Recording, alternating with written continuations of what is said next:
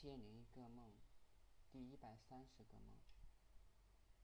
卖地以后又反悔的梦。我从家里出发去大朱庄，走到南河的时候，发现河水暴涨，黄色的河水滚滚而下，河面的宽度几乎增加了三三倍。我思考能不能飞过去，结果是河面太宽，很容易掉进河里，被洪水冲走。我刚上完坡。发现河水已经漫了上来，低处的田地已经被淹了，河水还在缓缓的上涨，有些地方已经漫到田埂下。我不想从别人家的田地里边走，因为会踩到庄稼，只能加快脚步。快到尽头的时候，河水已经漫漫过了田田埂，我快速的趟水经过，来到村边。这时有人想买我在大朱庄的地。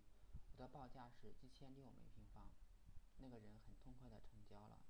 走了一段时间之后，我感觉似乎卖亏了，因为大周庄是镇政府所在地，如果我花点钱盖个楼房，下面的铺位可以出租，上面的房子还可以住人，多好！